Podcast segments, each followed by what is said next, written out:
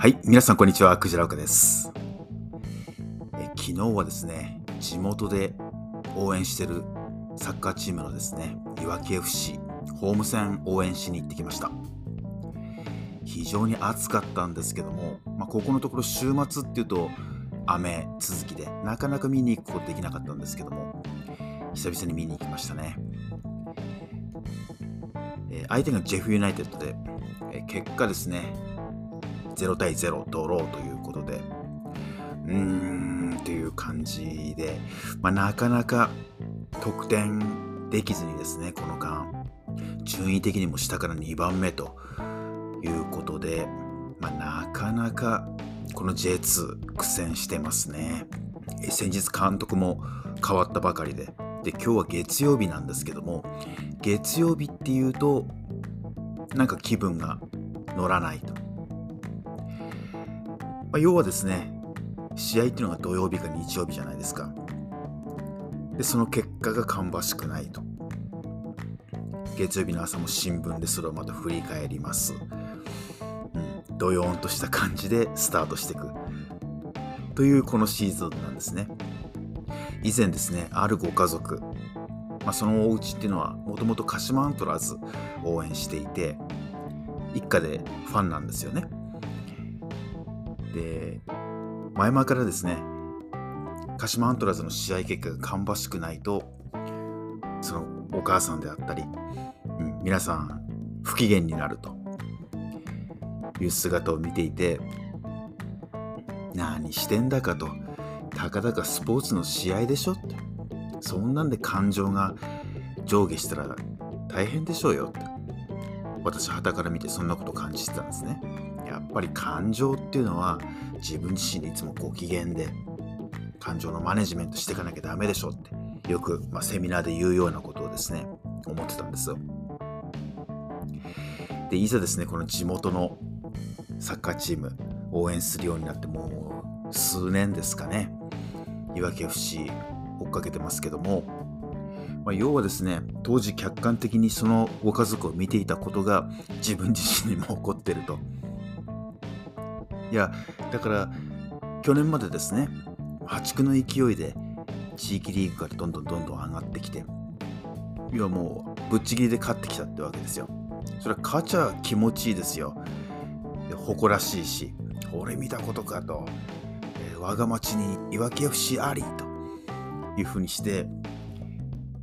月曜日からも機嫌いいですよね、そりゃ。いやー、勝ちましたね、またって、すごいねって。でも今シーズンに入って J2 の洗礼を浴びて毎週毎週ですねどよんとした気持ちでスタートするっていう状態に私自身がハマってるということですね。でですねまあこれお聞きになってる方本当に海外とかまあ日本の方もそうですしいろんな地域の方々聞いてくださってます。でおそらくあなたにも推しのスポーツであったり推しの地元チームであったりクラブであったりってあるんじゃないのかなと思うんですね。まあ、要はですねそういうふうにして地元で応援しているそういう推しのクラブとかチームがあるっていうことはこういうことなんですよね。みんなそこに一喜一憂したりああでもないこうでもないと、まあ、最近飲みに行ったりはなかなかできてないですけども語り合ったり仲間とそんなことを話し合ったり仕事中にネタになったりこれってやっぱり地元にそういうチームがあることそのものなんですよね。でチームである以上調子のいい時もあるし悪い時もあるしひょっとしたら降格であったり、うん、あとは選手が入れ替わるであったりこちらも先日そうだったんですけど監督が解任になってしまうとかですね。そういう喜怒哀楽を一緒になって味わうと。それは勝つのが続けば嬉しいですけども、この負けが込むっていうことも含めて、この地元にチームがある、そして応援してるっていうことなんだなって。で、これはある意味、